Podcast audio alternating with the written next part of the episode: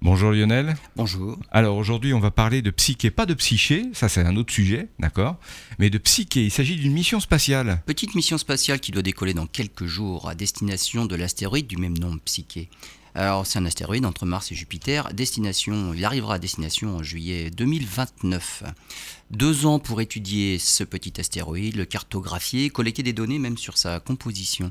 Alors qu'est-ce que Psyché a de particulier? C'est un astéroïde quand même de 280 km de diamètre. hein.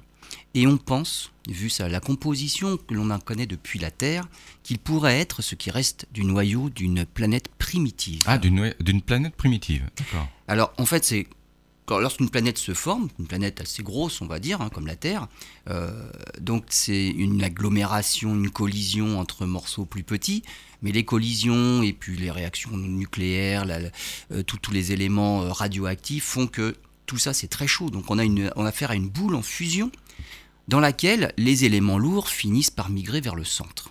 Donc on a une dissociation, une différenciation de l'objet initial Oui. avec des éléments légers qui forment la croûte, des éléments lourds qui forment le noyau.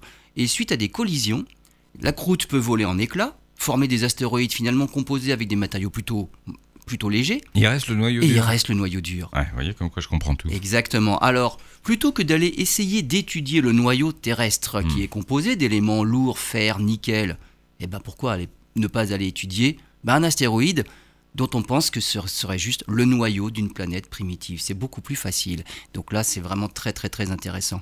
Donc c'est ce qu'on attend. Le vaisseau est équipé d'un magnétomètre, d'un spectromètre, d'un imageur évidemment. On va essayer d'étudier la, composi- la composition chimique et chercher une preuve d'un ancien champ magnétique, finalement, une vraie planète primitive comme l'était la Terre il y a longtemps. Ouais. Et on pourra étudier bah, finalement bah, ce qu'il y a probablement au centre de la Terre, le cœur, le noyau de la Terre. Mais là, Sans il est complètement besoin- à découvert. Bah oui, sans avoir besoin de creuser ou de la faire Terre, des c'est quand forages. même euh, plus de 6000 km de rayon. Ouais. Ça fait un sacré forage pour aller étudier son noyau, donc c'est impossible. Mais même pour Vénus, Mars, Mercure, donc toutes ces planètes telluriques-là ont un noyau, euh, on va dire, ferreux, Hmm. On va dire à l'origine du champ magnétique, mais là le noyau est à l'air libre parce que visiblement la croûte a volé en éclats, il ne reste que le noyau. Donc on va aller étudier ce petit astéroïde, juillet 2029, la mission démarre. Eh ben on en reparlera. Merci Lionel.